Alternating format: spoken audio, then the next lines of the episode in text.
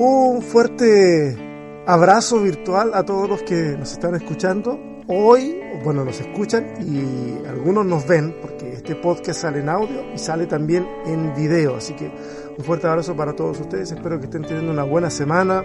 Espero que si hay problemas ahí dando vueltas, tengan la sabiduría para poder resolverlos y para poder seguir avanzando se vale quedarse llorando un rato en el suelo cuando uno está muy frustrado, pero, pero hay que agarrar fuerza de alguna parte y salir adelante y avanzar. Así que si alguien está más o menos así, yo espero que, que esa fuerza le llegue a alguna parte, de lo alto, del vecino, de la familia, de alguien que le llegue y pueda salir y levantarse y seguir avanzando. Hoy tenemos en la sección Dios los cría a una invitada muy especial alguien eh, que a lo mejor, mm, sobre todo la gente que a lo mejor escucha este podcast, no necesariamente conoce, aunque yo sé que van a haber muchos de la familia de Limud que sí, obviamente la conocen, pero hoy, hoy eh, queremos hablar de ella, así que le damos la bienvenida a Eva de Silva o Emma, Eva Chanamé, ¿Esto, ¿está bien así? ¿O dónde va, la, dónde va el acento? Muy bien lo pronunciado. Eres la primera persona que conozco en todo el mundo que ha pronunciado por primera vez bien mi apellido, incluido César. Muy bien, punto para mí. Empezamos bien esta entrevista. ¿Cómo estás, Eva? Estoy muy bien, estoy muy contenta de, haber recibido tu invitación, César, y, nada, dispuesta a conversar con, contigo y, y a ver, pues, ¿no? Que la gente me conozca un poquito y pasarla bien el día de hoy. Bueno, nosotros también esperamos eso y, conocerte un poquito más. Eh, eh, tú no está, estamos hablando, tú estás en Perú en este momento, ¿cierto? En Lima. Correcto, sí, ok.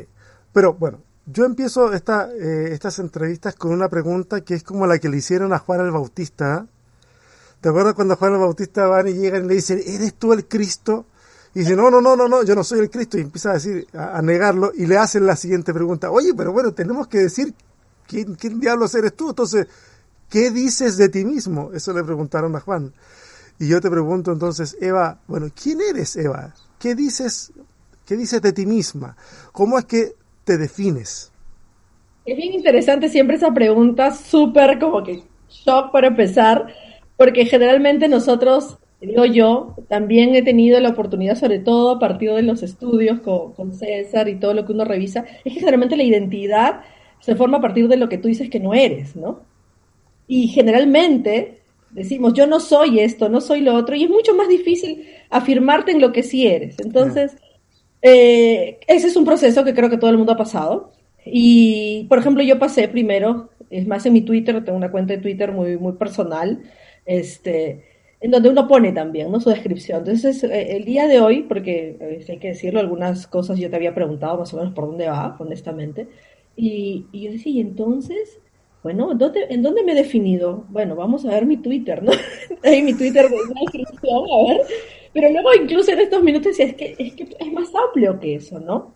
Eh, yo me defino como un ser humano, un ser humano que por orientación y por rol social soy mujer, pero en primer lugar soy un ser humano. Soy eh, miembro de una familia, porque creo que también ya eso de los roles de yo soy la mamá, soy la esposa, soy un miembro de una familia, un equipo familiar. Soy una persona muy curiosa, que me encanta investigar. Y lo que más me gusta hacer en realidad, enseguidamente de buscar, es cuidar. Y ahí va la otra parte de mi vida, es que soy enfermera de profesión. Mira, yo no habría sospechado que eras enfermera de profesión. Para que veas. Oye, pues eso está muy interesante. Bueno, entonces ya que estamos aquí confesando cosas, yo tengo que decirle a la gente que yo soy contador de profesión. bueno, cuentas muchas cosas. Claro, soy contacuentos, cuento historias. El, no, no, pero yo recuerdo, eh, yo salí de la prepa, precisamente, eh, fui a una prepa técnica y, y en ese tiempo eh, mi generación, la generación del 94 fue la última generación en salir con título profesional de contabilidad. Eh, después ya no salieron más contadores eh, de, de, preparatoria. Después si querías estudiar, eran asistentes contables y después si querías estudiar contabilidad tenías que ir a la, a la, a la universidad. Y recuerdo que nosotros teníamos, claro, sí, es verdad, nosotros nos mataban porque teníamos clases de lunes a sábado, teníamos 13 materias, era una cosa terrible.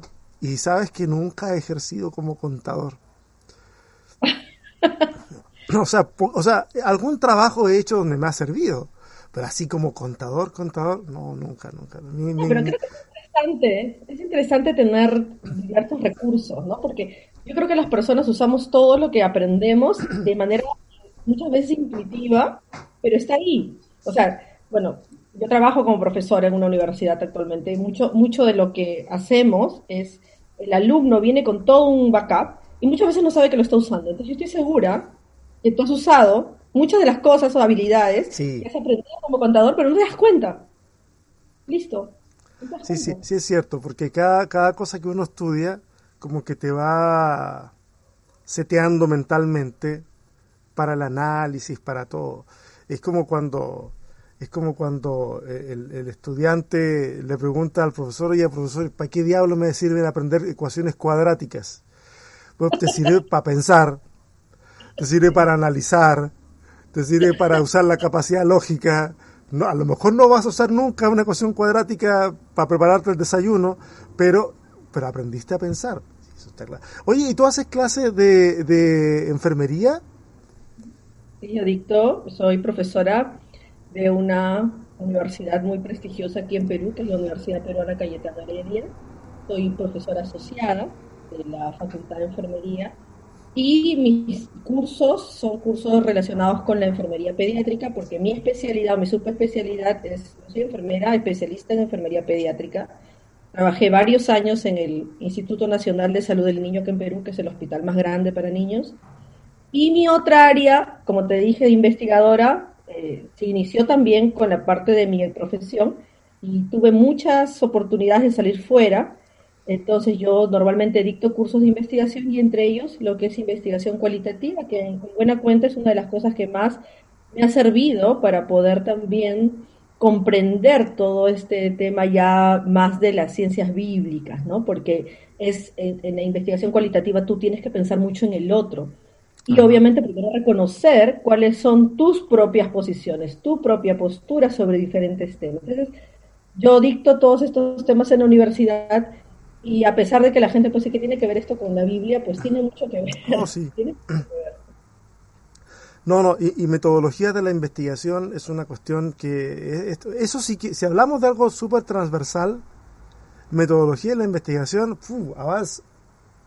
de hecho, me atrevería a decir, no sé si piensan lo mismo, a lo mejor me puedes corregir acá, que alguien que sepa realmente manejar las herramientas de metodología de la investigación, con ese criterio de investigativo, podría sumergirse virtualmente en cualquier área y siguiendo esos pasos, más o menos acertarle al aprendizaje que, que puede adquirir eh, en esa área, aunque nunca la haya, la haya explorado. No sé, ¿Estás de acuerdo? totalmente de acuerdo. sí, totalmente de acuerdo. mira, mira, hoy tengo dos. le acerté a tu apellido y, sí, y la profesora de investigación me dijo que mi deducción estaba buena. Y uno de mis autores favoritos que no, no es nada que ver con la. Bueno, sí, yo creo que sí, de alguna manera con, con, la, con, la temática espiritual y bíblica es este. El, el escritor de fundación, mira, estoy nerviosa que ya se me fue, Isaac Asimov, es mi ah, escritor favorito del mundial. E Isaac Asimov decía, lo, decía que una persona podía ser capaz de aprender de todo, y obviamente hoy día con la tecnología y bueno, muchas cosas, y, creo que partimos de lo que tú también estás concluyendo, ¿no? O sea, la persona que entienda cuáles son los pasos, ¿no? Muchas lo hacemos, muchas lo hacen intuitivamente, y esa es una de las cosas que me encanta, por ejemplo, de poder compartir con gente hoy en día de todas partes del mundo, y es que las personas llegan y, ya tienen más o menos esa intuición de que esa curiosidad, y de la curiosidad parte de la investigación, o sea, la pregunta, el cuestionarte el por qué esto está pasando, por qué es diferente a lo que a mí me enseñaron, o sea, eso ya es el primer paso para la investigación. Entonces, todos partimos de esas preguntas, de lo que observamos y comparamos con lo que pensamos que puede ser o no la realidad. Y luego ahí nos llenamos de las herramientas, ¿no? Y es ahí en donde las redes, en donde este mundo del Internet te puede ofrecer muchas o pocas alternativas, y en donde tú finalmente vas haciendo esa parte ya de la, de la experimentación, porque finalmente tú sales con una hipótesis. A mí me dijeron que esto era así, me pregunto, ¿es así o no es así? ¿No? Y empiezo a buscar, empiezo a, a, preguntarme, a registrar información, a investigar, buscar mis fuentes y finalmente y esa es otra de las cosas que me encanta, es que uno, cada uno va a llegar a su propia conclusión. Entonces, cada uno hace su propia investigación y cambia, y este, marca su propio rumbo, ¿no? sí, totalmente de acuerdo con lo que dices. Sí, sí, y yo creo que, yo creo que tal vez porque hemos desarrollado muchas técnicas eh, y, muchas conclusiones en el mundo en general, en, todas las áreas, es que a veces tenemos esa tendencia de suprimir la curiosidad de la gente. Eh, y, entonces lo que queremos es proveer respuestas y rápido desde todas las áreas. ¿ah? Yo lo hablo desde la religión, que es la parte donde yo me muevo, eh, y, eso ocurre con mucha frecuencia. O sea, es más fácil responder algo que, animar a la persona que, dale, a ver, ¿qué piensas? Investiga, a ver, dime. Eh, bueno, pero quiero llevar el tema, la conversación para otro lado, porque eh, todos te conocemos, o bueno, bueno, no puedo decir todos, pero yo por lo menos y, muchos en redes sociales te conocemos a través del trabajo que eh, haces en, en Limud, pero quiero ir más para atrás, para que nos cuentes un poquito de, tu vida, en lo que se pueda contar y quieras contar, por supuesto. Ah, yo no me quiero meter en temas complicados. Eh, ¿Cómo conociste a César? Eh, ¿Cómo surgió este proyecto que llevan en común, que es Limud? Lo que se pueda contar, lo que se pueda desclasificar. todo claro, no hay mucho, no hay mucho secreto ahí. bueno, ya te conté que, este, en que he estado trabajando, que estudiaba, yo eh, cuando eh, he trabajado casi desde que terminé la universidad, eh, trabajé en el área asistencial, trabajé en el área docente y en el área de investigación Puedo, me permito contar una experiencia que a mí sí me sirvió mucho, por ejemplo, y creo que hay las experiencias que marcan en la vida, fue por ejemplo, yo tuve la oportunidad de viajar muy jovencita a otro país, yo viví dos años en Argentina entre los 16 y 18 años, y por ejemplo ahí nació mi vocación, conocí a una señora que tenía cáncer y entendí el valor del estar con el otro, entendí el valor de darle la mano a otro cuando la señora me miró y me dijo, mira, sabes que nadie me hizo caso todo el día. Solamente con que vinieras a preguntarme cómo estás, ya me lo arreglaste el día. Entonces, vamos a hablar de la física. Entonces dije, no, es que esto va, en realidad yo también muy jovencito hubiera querido estudiar otra cosa, pero dije, no, es que esto es lo mío, ¿no? Y eso me hizo entender ya incluso muchas de las cosas más hasta que espirituales y religiosas, cuando tú empiezas a analizarte, ahora entiendo el valor de, de repente de darle al otro, de ver al otro, nunca sin mucha cuestión, eh, digamos, encuadrada en una, en una, una, religión, ¿no? Pero siempre anduve ahí, ¿no? Entonces viendo, buscando también. Y después de algunos años, de varios años, yo conozco a César en una reunión de amigos. Y fue muy interesante porque aquí te contaré, y esto sí es una cosa exclusiva. No nos llevamos muy de inicio, porque... ¡Eso es típico! bueno, entonces, me comprende, ¿no? Llevas tres. Eh, fue absolutamente eh, este, interesante porque los dos teníamos, empezamos a conversar, porque obviamente creo que te habrás dado cuenta que me gustó hablar. Y eh, él ya venía trabajando, recuerdo, le estaba dictando clases, me parece, en una universidad. Eh, y me lo presentaron porque de alguna manera yo era como que siempre muy, o sea, medio chanconcita. Bueno, en Perú le decimos chanconcita, el que es medio nerd, así, ¿no? El que, ¿no? El que sabe. Entonces me dice, oye, mira, te presento tal. Y yo, bueno, y me dice, ah, bueno, yo enseño en tal sitio. Y yo, pues así en mi época muy de, ¿sabes qué? Las mujeres también podemos. Ah, tú enseñas tal sitio, pues yo también enseño tal sitio y... Y bueno, y empezamos a hablar y surgió el tema del, del conflicto árabe-israel-palestina. Este, y bueno, yo tenía una posición, él tenía una posición. Pasamos como dos horas así en una, en una en una conversación álgida de, diferentes puntos de vista. Bueno, al final nos dimos cuenta que no habíamos bailado, entonces había que bailar, ¿no? Y nada, pues ahí este, eh, yo la verdad, eh, ahora le dicen el crush, ¿no? O sea, yo sí fue mi crush, él, o sea, dije, wow, qué inteligente es o sea, en verdad voy a ser bien clara, yo no había conocido un hombre tan inteligente. Eh, y eso a mí me quedó ahí, ¿no? Y bueno, obviamente ya después, este, Parece que yo también le causé la misma impresión, me imagino. Este, bueno, pues la típica, ¿no? Este, te llamo, me llamas, ¿no? Y empezamos a salir, la persona eh, respetuosísimo, un caballero, yo estaba diciendo este chico, íbamos al cine, tan romántico, ¿no? Entonces sí pasamos todo eso, pero lo, lo interesante de nuestra relación creo que siempre fue esta cuestión de poder tener diálogos muy interesantes, discusiones, pero muy buenas discusiones como esas que yo decía, me siento como estoy en esas conversaciones de, la época de la ilustración, ¿no? Tú te sentabas y, compartías diferentes puntos de vista, ¿no? Lo, entonces, este, bueno, surgió así y nada, este, bueno, estamos juntos ya, varios años, varios, varios, varios años. Y cuando César siempre estuvo ligado al tema de la enseñanza del hebreo. Eh, sin embargo, él también tenía otro trabajo, ¿no? Él es ingeniero textil, entonces eh, él, seguía trabajando en diferentes lugares, pero siempre tenía esta cuestión de que eh, lo llamaban algunos alumnos, ¿no? Para tener clases, a mí me gustaba, lo, escuchaba lo que enseñaba, discutíamos de algunos temas, ya sobre ya un poco más de las, podemos decir, ciencias bíblicas.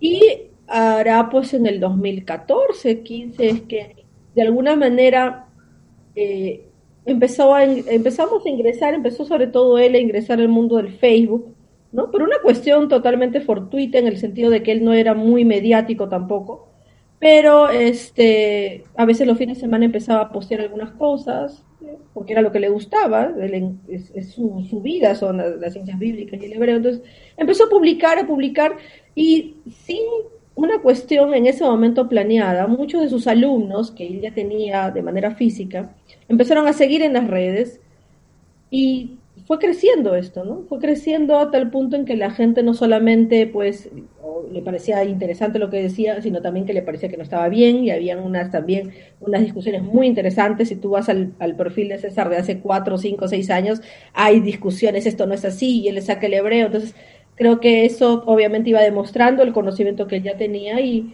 hasta que un buen día la misma gente se le, escribía por inbox y decía, oye, ¿por qué no enseñas? ¿no? ¿Por qué no este, dictas? y sin, digamos, una cuestión, insisto, así como que premeditada, voy a entrar a las redes para convertirme en profesor. Este es mi plan. Ya, él ya lo era. Empezó a enseñar, empezó con pequeños grupos. Es más, yo empezaba también a, también a ser alumna, casi en las primeras partes, luego eh, el trabajo me impidió estar en todo. Y él empezó a enseñar, empezó a enseñar hasta que, bueno, yo creo que todas las personas que conocen a César, conocen a Limut, saben en qué se ha convertido, ¿no? Y creo que eh, si bien es cierto, surge de una manera creo que hasta natural, eh, hoy en día eh, Limut ya es una institución en línea que está pues ya muy, ya muy organizada, con son hasta 300 alumnos que podemos tener por, por, semestre.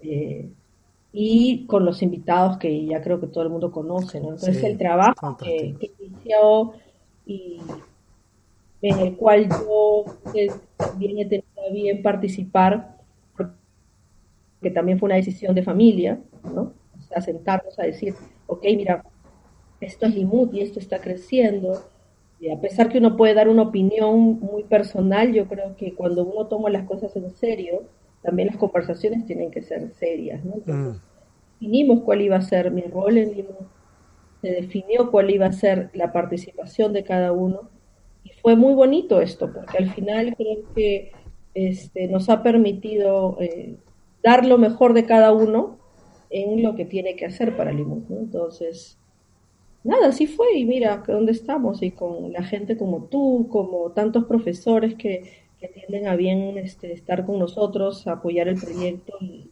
dar la confianza de participar, este, creo que cumplimos con una, con una misión que creo que todo el mundo tiene, ¿no? Y es dar lo mejor que tienes al servicio del otro, sin tampoco ponerte una etiqueta de, ay, mira, soy la persona más que da y. No, o sea, das lo mejor, lo das y, y, lo damos en la mejor onda, y eso es algo que, por ejemplo, yo admiro en César, pues su esposa, estoy absolutamente enamorada de él, y es que él se levanta todos los días pensando en qué cosa más puede darle a las personas, qué más puedo ofrecer, qué otro curso puedo dar, a qué profesor puedo invitar, en qué, a dónde más tengo que conocer, qué página tengo que buscar. Entonces, eh, ser parte de eso, o sea, para mí es, es increíble, ¿no? Y que eso sea reconocido por tanta gente que, que nos que brinda su, su confianza en nosotros, o sea, una responsabilidad de, ¿sabes qué? No te vamos a defraudar. O sea, no hay forma, porque en esto estamos metidos de, de corazón, ¿no? y eso se nota, Eva, se nota que hay corazón puesto ahí en el asunto. Y se nota en, todo, se nota en el, trabajo que hace con las diapositivas, se nota en, en que hay intención de resolver las preguntas de la gente. Eh, y, yo, yo, te soy honesto, de repente, de repente yo he estado en clases, usualmente haciendo otras cosas, no siempre aparece mi, mi hermoso rostro en la pantalla, pongo así en negro, y, y a veces yo escucho alguna pregunta que hacen y yo por dentro, me van a perdonar mis compañeros, yo por dentro digo yo, pero ¿por qué esa pregunta? ¿Por, ¿por qué en este momento? Eso ya lo habló y que sí. Y, y no sé, a lo mejor mi tocayo pensará igual, no lo sé. Pero la cosa es que en ese momento él se detiene, da una respuesta y usualmente da una respuesta que no solamente hace alusión a lo que ya había dicho, porque ya la había enseñado, sino que amplía un poco. Y cuando la amplía un poco, yo digo, ah, no, pues sí, igual, qué bueno que preguntaron porque si no nos habría dicho esto otro. a mí me sucede. Oye, e, Eva, de, todas las temáticas que se dan en Limud, de todas las cosas que... ¿Recuerdas alguna temática o que sea tu favorita, de esas que tú dices, ah, cada vez que César enseña esto o, aparece este tema, a, mí me gusta? Wow. Wow. Bueno, a ver. Pues son muchas cosas, pero... Y hay muchas, Vamos a hacer, no un ranking, pero te lo voy a decir en el orden de los recuerdos. En general, lo que tiene que ver con, justamente creo que por, nuestra formación, ¿no? Lo que tiene que ver con, eh, con la arqueología, por ejemplo, me gusta mucho. Pero también si me voy al área más de historia y de, y de investigación en el texto bíblico, por ejemplo, me gusta mucho el tema de mujeres en la Biblia. O sea, por ejemplo, cuando él dictó este curso, este curso es, no hay forma, es lo máximo tuve la, la, buena fortuna, porque en esto muchas veces César también eh, pide, pide, me, gusta también escuchar mucho, ¿no? Eh, participé en algunas eh, investigaciones de los textos, ¿no? ese es parte de lo que a veces hacemos, yo también ayudo en eso. Entonces, buscar acerca de todos estos pocos textos y ver cómo en un, ciertas frases, ¿no? Por ejemplo, en el caso, yo he hecho algunos posts, la verdad que ahora el tiempo no me da, pero suelo también tener mi, mi pequeña producción propia, este, muy criticada también, por cierto, por César, porque yo siempre lo pongo a su consideración, no, esto no, mucho acá, papá, ah, bueno. Eh, todo lo que es mujeres en la Biblia me encanta, me encanta lo que es mujeres en la Biblia, eh, me encanta todo lo que es las, la, la lo, lo, que es encontrar en el texto nuevas cosas, por ejemplo, eh, eh, un tema que me interesó ahora último mucho, mucho fue el tema de José, por ejemplo, ¿no? Eh, a raíz de unos escritos del profesor Romer que justo estuvimos discutiendo con César, había muchas posturas acerca de la, de la, datación del texto de José, ¿no? de la historia de José en el Génesis, y cómo en el Génesis tú podías encontrar esta cuestión bien armada, que César la dicta muy bien, la dictó creo muy interesante, de manera muy interesante en el diplomado de Biblia, en donde la verdad llegas a la conclusión de que incluso una misma historia puede tener segmentos que han sido colocados en distintas épocas. Por ejemplo, a mí eso me fascina. Entonces, en el texto de José, por ejemplo, tú vas a tener que hay una parte que está clarísimo, que puede tener como una, una historia muy antigua, pero otra que, por ejemplo, está prácticamente narrada desde, desde la época de los eh, persas, por ejemplo, y cómo cada una de esas partes tuvo un mensaje para la persona que lo leía. Entonces, el que leía el texto en la época persa entendía algo sobre José y era como un extranjero o como, o como alguien que era judío y que llegaba al, al, lugar extranjero podía llegar a, a, sobresalir. Entonces, lo que le decían era, ¿sabes qué? Si tú estás en Persia o estás en Babilonia, no te preocupes, porque mira lo que le pasó a José. Entonces, y ahí tú te das cuenta con el lenguaje, con el uso de algunas palabras. Yo no soy experta en hebreo eh, sigo estudiándolo. Entonces, ese tipo, y esa investigación, entonces al que, te, al que le gusta mirarle el puntito y estar ahí de ratón de biblioteca, nos va a encantar. Entonces, digamos, esas serían las tres cosas que a mí no, Y es súper interesante lo que estás diciendo acerca de José. Oye, pero tú mencionaste también, delante hace un rato, de la cantidad de profesores invitados que han habido. Y no todos ellos hablan español. Y la traductora estrella perdón, intérprete estrella que tenemos ahí en las clases con, bueno, estuvo Israel Finkenstein, ha, estado también eh, esta, esta chica que le hizo crash a un montón de corazones por ahí eh, de los estudiantes, Francesca. sí, y, y otros. De todos los que te ha tocado traducir, ¿cuál ha sido el que te ha presentado un desafío más grande? Ok, bueno, creo que como tú bien dices, un intérprete normalmente tiene que más o menos ir preparado con el tema. O sea, no es la primera vez que yo hacía eso porque ya en otros ámbitos normalmente hacía esta labor. Entonces, lo primero que yo hacía era tratar de ver de qué iba a tratar la conferencia.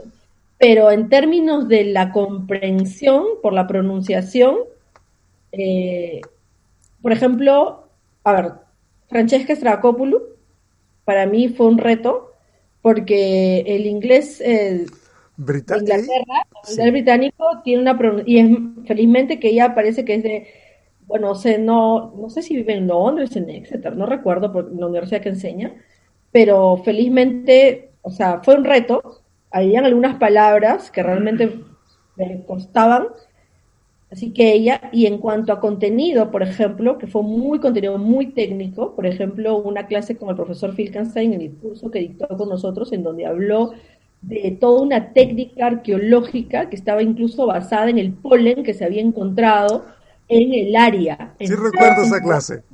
¿Viste? Sí, la recuerdo. Súper, súper retadora, ¿no? Entonces, esas dos. Sí, porque, porque es diferente, o sea, para la gente que nos está escuchando, viendo, y que habla, habla otro idioma, saben de que es diferente eh, interpretar una conversación coloquial, una cuestión, no sé, comercial de repente, hasta eso. Pero en los temas que tienen que ver con ciencias bíblicas hay mucho inglés técnico, mucha palabra eh, eh, confeccionada específicamente para esa área. Y entonces no se trata de desconocer el idioma, sino que hasta alguien nativo del idioma, si no está metido en ese, en ese, en ese mundo, no va a tener idea de lo que hablaron. O sea, un montón de cosas por el estilo. Eh, oye, Eva, ¿por qué crees tú, o, o cuéntame cuál es tu impresión respecto de por qué se ve tan poca gente, digo, no tan poca gente, perdón, tan pocas mujeres en el mundo de las ciencias bíblicas. Y, yo te digo, en el mundo de, de la religión en general, o sea, yo sé que ciencias bíblicas no es sinónimo de religión, yo lo tengo clarísimo, pero te lo digo desde, desde, este lado, eh, también muy pocas mujeres. Yo tengo mi explicación al respecto de eso, pero ¿cómo ves tú desde el tema de las ciencias bíblicas por qué tan pocas mujeres metidas en el asunto? O a lo mejor es un sesgo mío y son muchas y solamente que yo no las conozco. No sé, cuéntame. Bueno, yo creo que no es una preocupación solamente para las ciencias bíblicas, ¿no? En general, eh, las, tenemos un paradigma desde, desde la época en que realmente, bueno, tenemos un, tenemos un paradigma muy masculino en lo que es la, la ciencia, ¿no? Lamentablemente, o sea, no pasa en las ciencias bíblicas, esto pasa desde que se crea la primera universidad. O sea, en el caso, por ejemplo, vaya, yo te puedo hablar de lo que yo conozco. Yo vengo de un mundo en, en, las áreas de las ciencias médicas, las ciencias básicas también, la biología. Y por ejemplo, en el caso de nosotros, las mujeres, y estoy hablando de mi país, ¿sí? Porque no, no me creo tan conocedora de las otras realidades. Pero una mujer a inicios del siglo XX solamente podía hacer dos cosas, o enfermera o profesora. No podías estudiar otra cosa. Así mm. sencillo, ¿no? Eh, la enfermería, porque había mucha relación de la enfermería con las monjas, ¿no? Porque eran las que cuidaban, y ese sería otro tema bien largo, ¿no? Sí, sí, sí. ¿no? Y otra vez también profesora, porque como la mamá es la que enseña. Entonces no había otra cosa más. Y eso lamentablemente se fue manteniendo, a pesar de todas las, eh, creo, incesantes luchas de las mujeres, ¿no? Los años 60, los años 70, ¿no? Los quitaban el brasier, marchábamos por la igualdad, ¿no? Eh, creo que está cambiando, creo que está cambiando, pero que eh, considero que no, no es algo que va a ser tan sencillo de modificar. No sé si tampoco se trata de tener, si hay 100 hombres científicos, deben haber 101 mujeres científicas, no, no lo sé, ¿no? Pero sí es cierto que esta mirada eh, muy androcéntrica, ¿no? Afectó afectó creo que el potencial que pudo haber tenido este, la sociedad con una mirada, y no quiero ponerme romántica, pero creo que la, una mirada femenina, una mirada de mujer, creo que afectó. Y, y eso, obviamente, si estamos hablando de ciencias básicas, de ciencias eh, exactas, Imagínate en, lo que tiene que ver con la Biblia. No voy a hablar en, en, realidad solo de las ciencias bíblicas, cuando la mirada también hacia la religiosidad que nos vino impuesta es una mirada masculina, ¿no? Una mirada en donde el que podía ser el que lidere una congregación o hacer una misa era un hombre, ¿no? Entonces solamente las mujeres íbamos a lavarle los pies no, o sea, es que esa es la mirada, y no está mal, o sea, es la mirada que, que transmitió la sociedad. Yo he aprendido a no quejarme ni a no decir, eso estuvo mal, porque yo no estuve allí, no viví allí, no fui parte de esa sociedad, pero es lo que pasó. Entonces, obviamente tenemos hoy en día, no, no digo una deuda, pero sí creo que eh, tenemos la oportunidad las mujeres, en todas las áreas, incluidas las ciencias bíblicas, de, poder, estamos creo una sociedad mucho más abierta, mucho más democrática en muchos lugares, en donde las mujeres estamos eh, participando, estamos estudiando más. Tenemos académicas, como tú bien lo has dicho, como Francesca, que creo que es una de, las de las más reconocidas, pero no es la única. Ahorita yo soy mala con los nombres, no es algo personal, soy, ese es un problema mío. Pero tenemos a una de las profesoras que escribió, por ejemplo, con el libro sobre David y Jonathan, ahorita soy malísima, incluso le dieron un montón de premios. Susan Ackerman, Susan Ackerman, que también es una académica, Y también eh, eh, tenemos, creo, eh, a Cris Conti también por el lado de, Latinoamérica, que es una teóloga con muchísimos años, pero igual, ¿no? O sea, ahora, ¿quién le sigue, no? Que ese es el gran tema, ¿no? Ahora, ¿cómo vamos rescatando? Entonces, creo que las mujeres tenemos una, un gran reto, una gran responsabilidad, porque no es tampoco sentarnos a llorar y decir, no me dieron la oportunidad y no, sino ahora ya, ¿qué hago? Y sí creo, y en eso sí puedo ser también tener un sesgo, creo que le daríamos una, una mirada muy, muy interesante también, porque yo sí creo que hay diferencias, creo que hay, hay diferencias, y creo que las mujeres le podríamos dar una, un enfoque muy interesante y creo que simplemente es cuestión de, de mirar yo creo que como tú dices, no es que no haya, son pocas, pero en la medida que la gente, las mujeres vayan despertando, creo que va, va a ir, y este movimiento está creciendo. En IMU tenemos también lo que tú observas, tenemos más alumnos varones que mujeres, yo soy la que más o menos lleva las estadísticas, pero te diré que las, las chicas, que las señoras, señoritas jóvenes que también estudian con nosotros, también, muchas de ellas, eh, este, sobresalen también y tienen iniciativas y bienvenido sea. O sea, yo me siento muy contenta porque finalmente siento que también Limut se convierte en una, ¿cómo se llama esto? En donde preparan, en un semillero, eh, tanto para varones como para mujeres, exalumnos de nosotros. Y, en un espacio de inclusión. digan o no digan que soy Limut, pasaron por Limut yo siempre digo eso, muchas veces me pasa con los alumnos, pasa que ya eres el mejor cirujano del mundo, te olvidaste cuando, cuando tú joven, ¿no? Pero es parte de, es parte del desarrollo, todo estudiante va a pasar, está formando su identidad, quiere marcar, si quiere ser diferente, el hijo quiere ser diferente al papá, o sea, a mí eso me da risa, pero lo que sí me da mucha alegría es que muchos de nuestros egresados, hombres y mujeres, se están haciendo no solamente un cambio en sus propias vidas, sino también de, ser un canal replicador. Y para, para mí eso es una cosa fantástica. Pero sabes que tienes mucha razón cuando dices de que las mujeres ven las cosas desde otra óptica, se acercan a la realidad con otros ojos distintos, otra sensibilidad.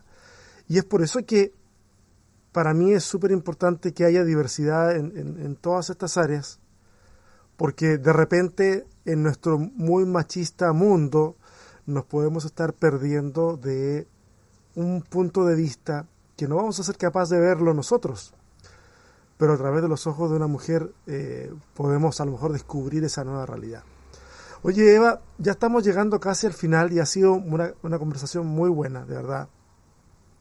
Eh, pero quiero, quiero, quiero hablar un poquito acerca de algo no tan bueno. Ay, Dios mío. Estábamos tres puntos a favor. ¿Qué pasó? Ahora voy para abajo. Ahora tres menos. Y es lo siguiente. Eh, a todos los que de alguna manera proponemos algún tipo de contenido, eh, del, del tipo que sea, por lo general hay una contrarreacción. Y esa contrarreacción no solamente es una diferencia de opiniones, hay gente directamente que se opone. Es más, hacen campañas prácticamente. A mí hace dos años atrás me agarraron, como dicen en México, me agarraron de su puerquito en un, en un sitio de internet. Eh, me hacían videos sobre las cosas que yo hablaba. Eh, yo hacía un podcast y, y, a los dos días salía otro podcast rebatiendo el podcast que yo había hecho. Entonces, bueno, ya se calmaron un poco las aguas, pero este asunto es como la marea, baja y sube, baja y sube. ¿Cómo manejan ustedes, en este caso tú, cómo manejan el tema de la oposición que se les presenta frente a todo el contenido que, ofrecen? Es, es, bien simpático, porque en realidad, insisto, ¿no? Yo tengo el background diferente y entonces en el en, en, el área en que yo vengo, o sea, las críticas, por ejemplo, van, oye, si no diste bien un tratamiento, puedes hacerlo mejor, porque en realidad, o sea, trabajaba, trabajo, trabajé muchos años con niños, entonces obviamente tuve que aprender a aceptar una crítica, entre comillas, porque si un tratamiento tú no lo das, bien el niño se puede complicar. Entonces, por ejemplo, cuando alguien me decía, oye, ¿y por qué no lo aplicamos así? ¿O por qué tú lo estás haciendo de tal manera? Entonces, digamos que yo más o menos nunca me he hecho mucho problema con la crítica, cuando es, como dices, crítica. Claro. Eh, cuando ya van a la cosa, ¿no? Como tú dices, y esa campaña antitado, bueno, yo sí te contaré, y mira, no me acordaba, pero uno de los primeros posts que yo hice, por ejemplo, recuerdo que fue sobre José, por y puse un titular así medio como que el primera, o sea, en realidad es así, ¿no? O sea, para mí, ¿no? Entonces decía, bueno, vamos a poner un título interesante, llamativo, ¿no? O sea, para ver cómo, nunca pensé. Sí, pero no, ni siquiera era mi intención causar esa polémica ni nada, ¿no? pero algo sobre que en realidad quien va, pues, de acuerdo a la Biblia, ¿no? De acuerdo al texto, fue la esposa de Potifar, era en su empleador, entre comillas, ¿no? Entonces era la empleadora de José porque era la esposa de su empleador, ¿no? Entonces ella va y se le insinúa y todo esto pasa y dice, eso es acoso laboral, ¿no es cierto? Y, y yo no había registrado, por lo menos no había leído o sea, en mi forma de ver, porque es muy personal, ¿no? Puede haber gente que no esté de acuerdo, ¿no? Entonces, entonces yo decía, pero he buscado en la Biblia, no tengo ningún otro caso de esto. Entonces, si este ese chico es trabajador y ella es su, su empleadora, esto es acoso laboral, entonces lo puse así, ¿no? Wow, o sea, yo era, o sea, una cuestión que se me ocurrió, ¿no?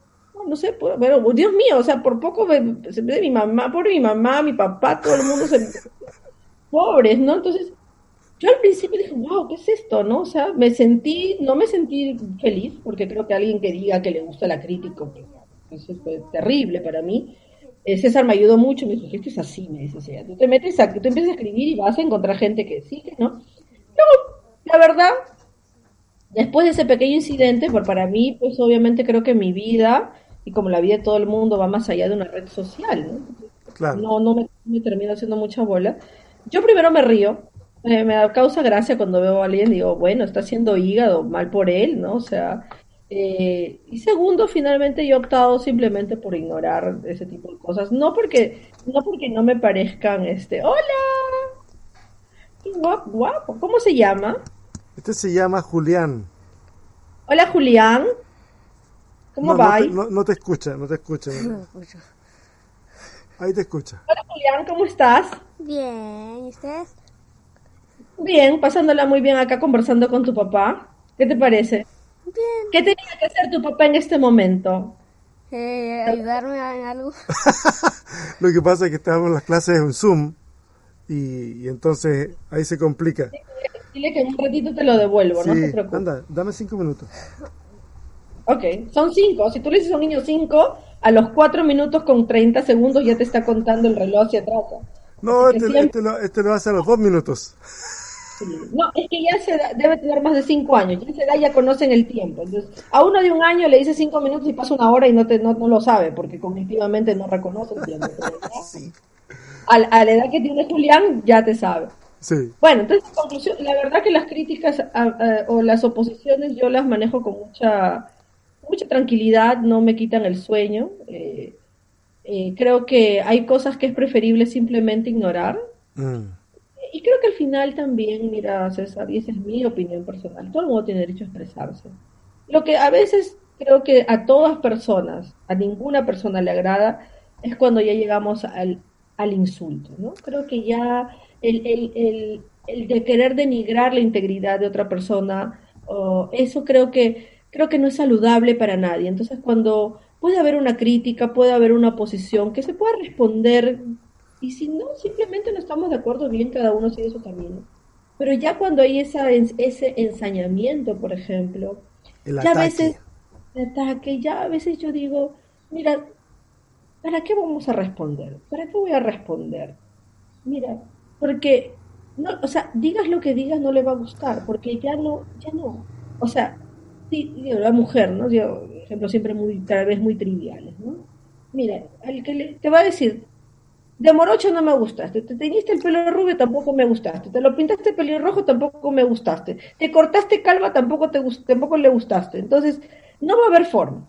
Yo creo que frente a esa situación, mira, cada uno sigue su camino, el que es feliz insultando, pues que siga siendo feliz insultando, si eso a él le trae bendición, le trae cosas buenas, bien, a mí no. Entonces yo voy por mi camino y como dicen esos memes, y yo pasé por aquí y, y sigo, ¿no? Y, pero sí. Oye, Eva, ¿planes que se vean al futuro?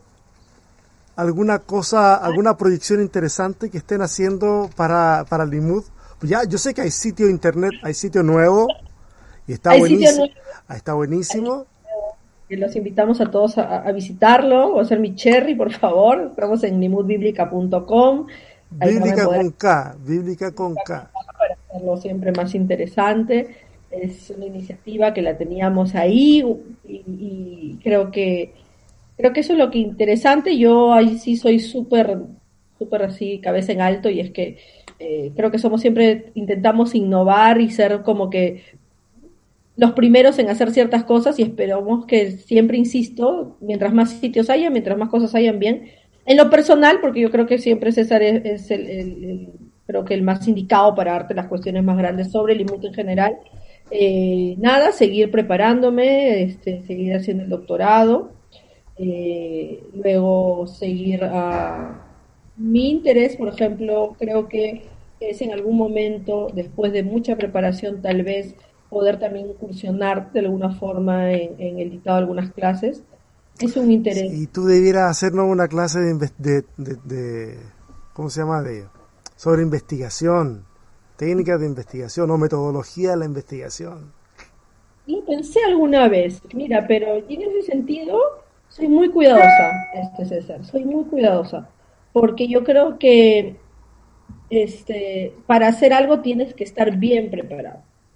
Entonces, una persona, yo me considero que es una persona medianamente preparada, eh, no por las puras, pues, eh, estoy eh, convivo el día a día con la persona que es director de unos centros más importantes en, en, formación, pero aún así creo que uno debe respetar a su mm. audiencia. Yo soy muy cuidadosa de eso, yo en el momento en que, que considere y obviamente también el director del IMUN considere que yo ya estoy en capacidad de siquiera poder dictar una clase, lo haré.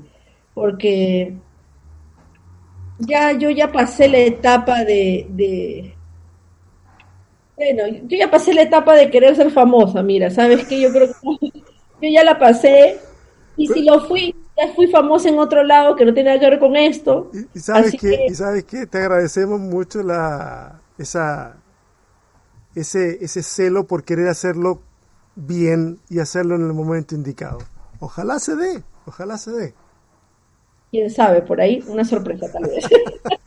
Oye Eva, muchas gracias por esta conversación y gracias por el tiempo que, nos dedicaste para, este capítulo del podcast. Eh, muchas gracias por la labor que están haciendo, de verdad que a muchos nos es de tremenda bendición. Así que nada más, pues simplemente te envío un fuerte, un fuerte abrazo hasta allá, hasta Lima como decía un chileno que yo seguía antes en las redes. el, el, sí, el Germán Garmendia.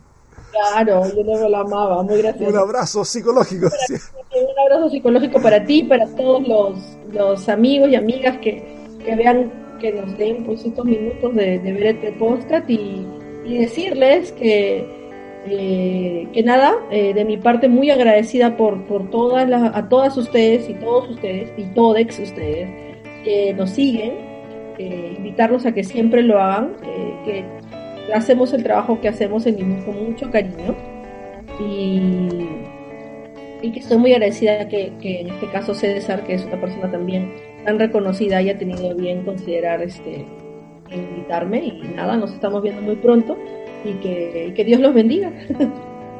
Que Dios también te bendiga mucho a ti, Eva. Un fuerte abrazo. Nos estamos viendo. Y nos despedimos de la gente que está viendo este podcast. Esperemos, espero que esta conversación les haya sido una bendición también para ustedes. Lo fue para mí. Así que nos vemos la próxima semana. Mayéutica.